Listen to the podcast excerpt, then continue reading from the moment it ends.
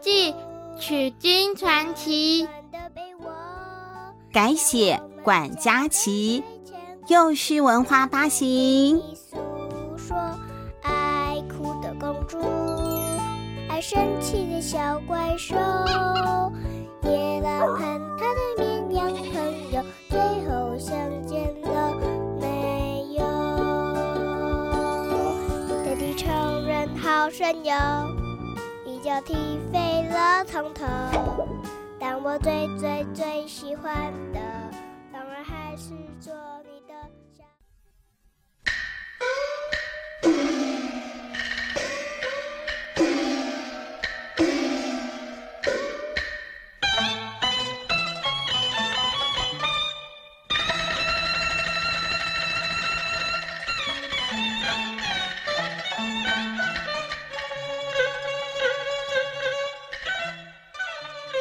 话说上一集，孙悟空变成了一只小麻雀，想要飞远一点，不要再连累到自己的猴子猴孙了。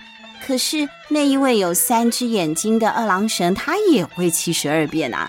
二郎神马上就变成了一只凶猛的老鹰，我就看到你了，你这个小麻雀，猴子变的，展翅就追，直扑麻雀。孙悟空只好赶紧钻进水里，变成一条鱼。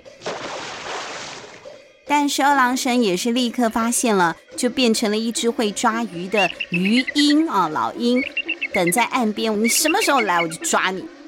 那孙悟空看不行啊，他就变成了一条水蛇，钻进了草丛里了。二郎神就变成了一只仙鹤，我追你，我就是会吃蛇。孙悟空急急忙忙再变成了一只花宝，花宝就是一种很大的大燕子了啊！他就站在水中的沙洲上，想说跟其他的花宝站在一起嘛，应该就有障眼法了，看不见了。可是二郎神就干脆恢复了原形，一个弹弓啊就打了过去。哎呀，打到我的头啦！好痛啊！孙悟空被打中之后，就赶快趁机一滚，咕噜咕噜咕噜咕噜，就滚下了山坡了，变成了一座土地公庙。哎，它不只是会变成会动的啊生物，它还可以变成静物，有吗？它变成了土地公庙了。孙悟空把他的嘴巴张得大大的，变成了这个土地公庙的门，牙齿呢就变成了门片。舌头变成了在庙里面供奉的菩萨，眼睛变成窗户，果然是灵魂之窗。痔疮？不是，灵魂之窗怎么会是痔疮呢？啊，真是，这这太不卫生了啊！好，别忘了猴子还有尾巴呢，尾巴就不好变了嘛。情急之下，这个是几秒钟之内就要做出的决定。那孙悟空就想说：“好，那我变成一根旗杆好了啊，就是像我们现在很多操场上面不是有旗杆吗？插国旗啊、校旗啊、点点之类的啊。”好啦，孙悟空就变好了。可恶的三眼怪，居然敢打我的头！等等你进来这座庙，我就把你吃掉。嗯，对啊，你敢进来的话。我就嘴巴一闭，那个门一关，你就进到我嘴巴里了，我就把你吃掉。二郎神赶到了这座土地公庙前呐、他睁着他的第三只眼一看就知道了，他哒哒哒哒哒哒哒，扫描了一下，就忍不住大笑说。这一座破庙一定是那个妖猴变的，好傻哦！天底下的庙哪有在庙后面立一根旗杆的呢？这是不懂得风水吗？我啊，就先捣毁你的窗子，再砸了你的门，我看你怎么样啊！我先弄瞎你的眼睛，再去把你的牙齿给打掉。哎，孙悟空一听要许我，那怎么得了呢？太可怕了！他就赶快又变回原来的样子。从耳朵掏出金箍棒，还是老老实实的用武器打吧，跟二郎神继续大战了。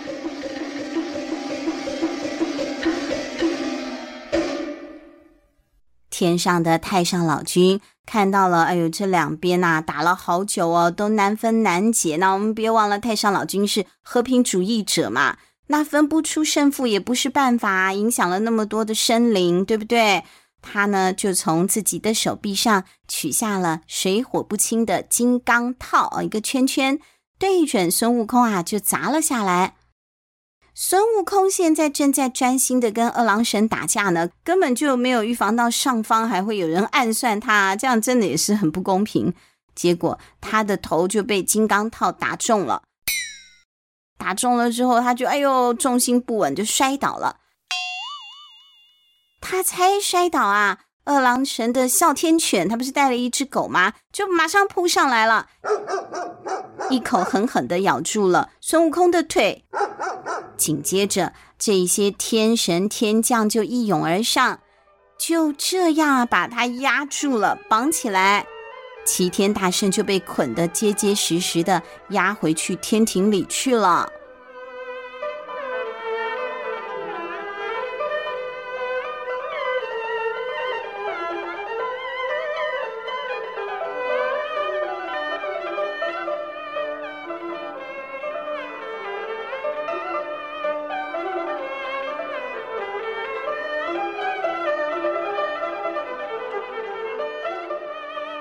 太上老君跟玉帝说：“这只猴子啊，吃了蟠桃，喝了仙酒，又吃了仙丹啊，现在应该是金刚不坏了啦。你不管怎么处理它，都处理不掉的啦。不如呢，我把它带走吧。我的专长是炼仙丹呐、啊，我就把它放到我的八卦炉里面，用火慢慢的锻炼，烤成一个仙丹算了。听起来啊，好残忍哦。可是玉帝竟然也同意嘞。”就这样，孙悟空就被丢进了太上老君的八卦炉里了，一烧就是七七四十九天，烧了一个多月。孙悟空虽然是金刚不坏之身，但这个火真的很猛，而且是天上的火，不是普通的火啊。他只好啊，赶快钻啊钻，他变小了嘛，就钻到了一个火烧不到的空隙去躲起来。不过还是又热又呛啊，烧东西会出烟的嘛，对不对？他的眼睛就被这些烟呐熏得红彤彤的，不过也因此因祸得福，他顺便也练成了火眼金睛了，眼睛红红的，不是沙眼哦。所以小朋友如果看一些孙悟空的影片呐，有一些影片比较贴切这个小说的，就会把他的眼睛啊特殊化妆画得红红的啊，他是在炉子里面被熏红的。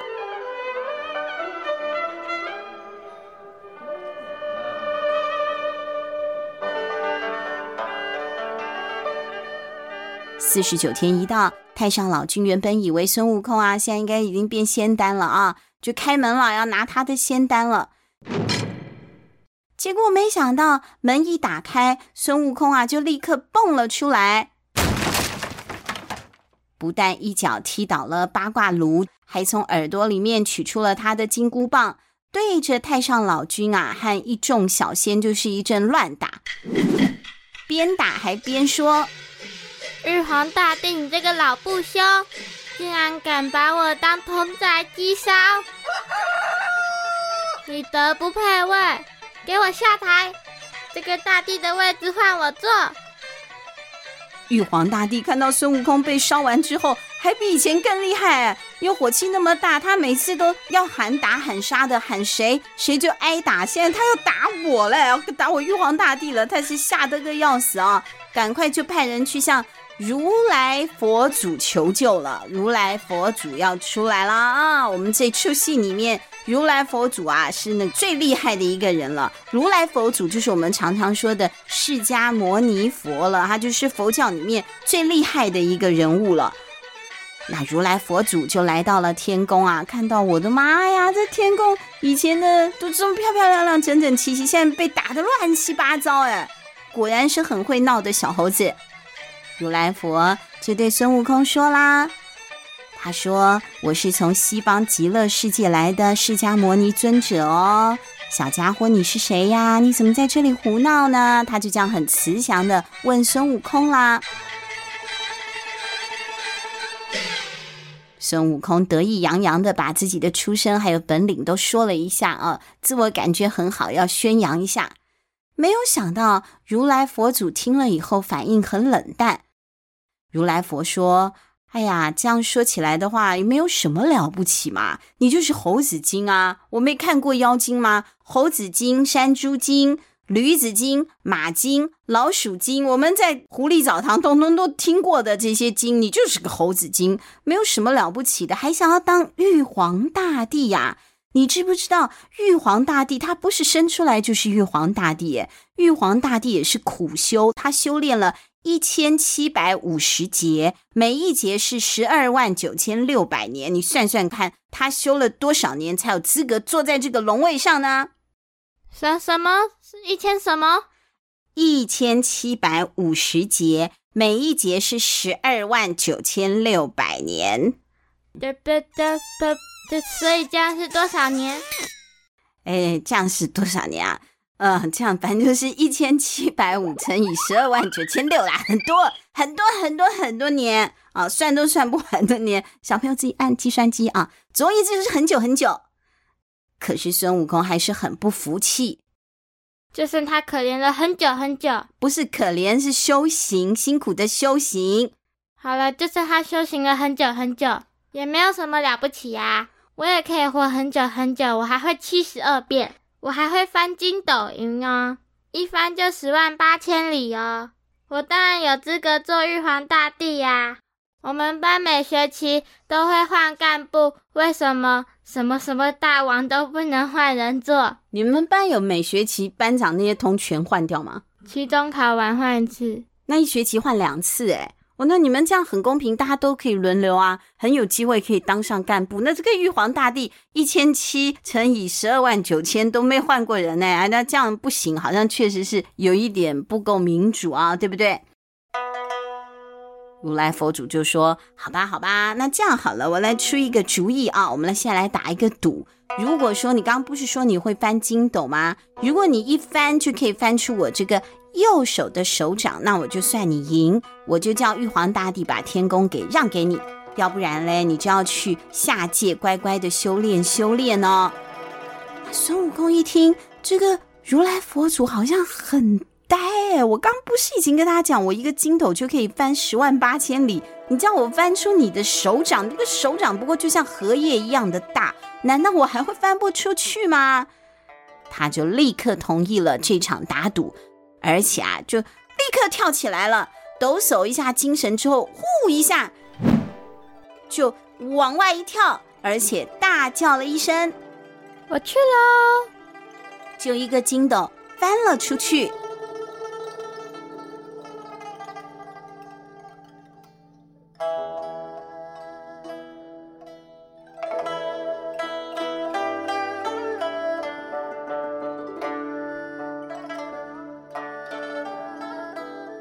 风声在孙悟空的耳朵旁边呼呼的吹，也不知道在空中飞了多久。他忽然就看到前面有五根哎肉色的大柱子啊，就这粉粉橘橘的，好高好高的柱子。那个柱子啊，跟当初他拿那个。金箍棒不一样，它更高更高了，好像顶天立地了。原本金箍棒是好像顶了一个大厅，顶了一个佛寺，它这个是顶到天空那么那么高的柱子，哎，怎么会有那么高的柱子呢？孙悟空就想说：“哎呀，这不得了，我一定是来到世界的尽头了。”我真棒，我好会飞哦！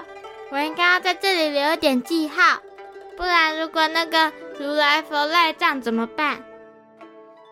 孙悟空他拔下了一根毫毛，吹了一口仙气，叫了一声“变”，就变出了一根已经沾满了浓墨水的双毫笔，就是毛笔。他就在中间的那个肉色的大柱子上啊，写了一行大字，他写：“齐天大圣到此一游。”写完还不够哦！哎，我有听过这个，你有听过这个啊？到此一游，对不对？结果呢，孙悟空觉得我还飞太久了啊，我现在有一点内急。我们如果出去外面旅游，不是都上车睡觉，下车尿尿吗？他 他现在下车了，他也要好尿，他肚子里憋了一大泡猴子尿，他就脱下了裤子，哎，在第一根柱子上面撒下了一大泡的猴子尿。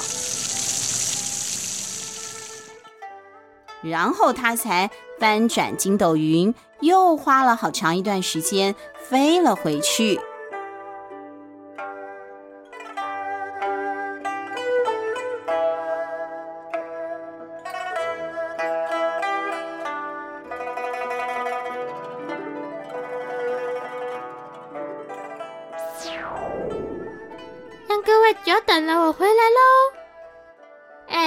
快点叫玉皇大帝把天空让给我吧！对啊，我已经飞到天涯的尽头了，我飞出你的手，又飞回来了呢。不过听到孙悟空那么说，如来佛祖只是微微的一笑，他还抱怨了一下，他说：“你这只啊不讲卫生的臭猴子，你根本从头到尾都没有翻出我的手掌心呢。”虾米，这怎么可能？怎么不可能啊？你低头看看吧。孙悟空就睁圆了他的火眼金睛，低头一看，赫然发现佛祖的右手中指上面写着“齐天大圣到此一游”，那是他的字迹。而且呢，佛祖的指头缝里啊，还传出了一股好臭的猴子尿的尿骚味呢。我不相信，我不相信。孙悟空的打击真的是太大了，因为他成长的过程当中一直都很顺利嘛，从来都没有遇到过这种挫折啊。一时之间，他不，他就无法接受了，他很想要再飞出去一次。可是如来佛祖可没有再给他这第二次的机会了。刚刚他们打赌不是说了吗？如果孙猴子输了，就要去下界修炼。所以如来佛祖啊，就翻掌一扑。转眼就把孙悟空推出了天宫的那个西天门外。佛祖还把他的五根手指头化作金木水火土五座连山，金木水火土就是五行嘛，那就叫做五行山。有那么大一座山，扎扎实实的压住了孙悟空。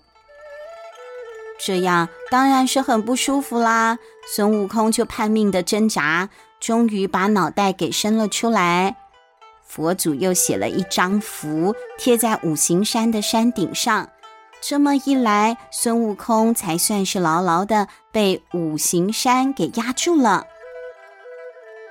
临走之前，如来佛祖还吩咐当地的土地神，接下来要好好的照顾孙悟空啊，不要让他死掉了。如果孙悟空渴了，就给他喝融化了的铜汁，铜汁一种金属啊，铜汁。饿了就给他吃铁做的丸子。等他的罪呢满了，就是服刑期满之后，自然就会有人过来放走他了。于是孙悟空就这样被压在了五行山下。时光飞逝，一下就过了整整五百年。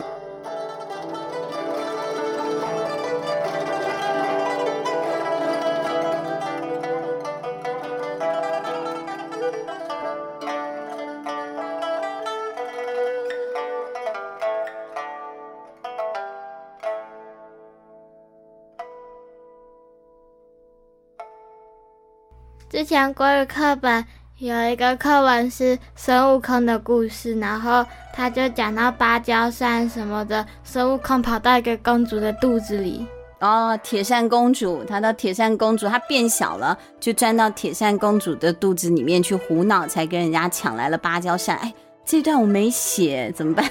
因为《西游记》太长了，我这一段没有写在我们八集的剧本里面。还好小朋友的课本上有就好了啊，好险。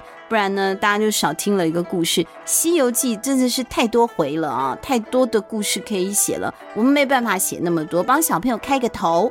如果大家觉得《西游记》很有趣，那太棒了，就开启了你对经典文学的兴趣了，小朋友就可以找书来看了，对不对？那我们下一集呢的《西游记》，哎，开始要有特别来宾了，有妈妈的同事，还要带他的小孩一起来现身。下一集敬请期待喽，下星期见，拜拜，拜拜。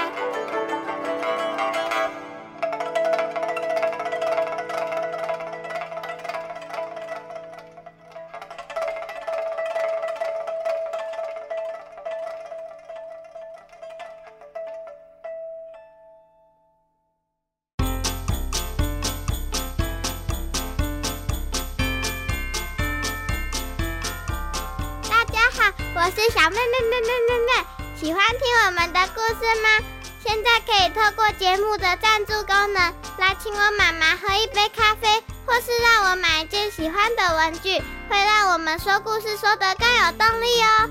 详情请看节目资讯栏，或是到我们家的睡前故事 FB 粉丝页查询。有赞助，好开心哦！呃，这这这，不啦啦啦啦啦。